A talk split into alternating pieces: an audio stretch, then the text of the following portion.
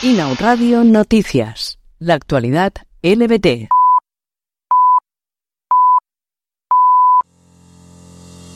Los premios Goya 2023 han gozado de representación sáfica en las figuras de Susi Sánchez y Esther Ballesteros. La primera recogió la estatuilla Mejor Actriz de Reparto por Cinco Lobitos, mientras que la segunda se hizo con el premio a Mejores Efectos Especiales por Modelo 77. La gala contó también con otros referentes como Ana Castillo, Iciar Castro, Carolina Yuste o Dulceida.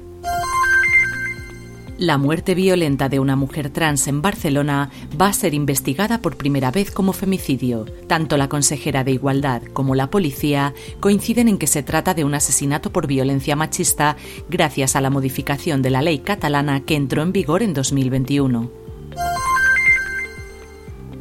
El colectivo bisexual en Venezuela apela a la necesidad de educación en la lucha contra la desinformación en torno a esta identidad. En una sociedad cerrada y profundamente religiosa, existen todavía muchos estigmas que frenan los avances necesarios para la aceptación de esta parte del colectivo. La poeta lesbiana Gloria Fortune traduce las obras del icono lésbico Audre Lorde para la editorial Horas y Horas. La autora afirma que este trabajo es una de las experiencias más trascendentales de su trayectoria profesional y profundiza sobre la importancia de la poesía para poner palabras en nuestros sueños y convertirlos así en activismo. La Federación Estatal de Lesbianas, Gays, Trans, Bisexuales, Intersexuales y más ha denunciado este lunes una falta preocupante de atención sanitaria especializada en salud sexual para las mujeres del colectivo, quienes sufren un trato discriminatorio en el sistema sanitario. Dakota del Sur se convierte en el sexto estado en restringir los tratamientos de afirmación de género para menores.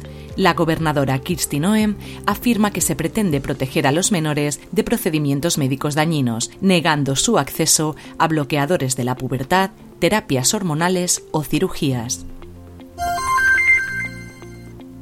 La ONG Human Rights Watch ha denunciado este martes que las mujeres lesbianas, bisexuales y queer, así como las personas no binarias, enfrentan ataques y discriminación en todo momento que no son debidamente documentados. Acusan a los estados de regirse por leyes, políticas y costumbres patriarcales y ponen el foco en la necesidad de información y documentación de estas vulneraciones aumenta la criminalización a personas LGBT en el Estado de México. Los funcionarios policiales, amparados en los bandos municipales, realizan detenciones arbitrarias, extorsiones, acoso y hostigamiento contra miembros del colectivo, considerando que se cometen faltas a la moral y buenas costumbres.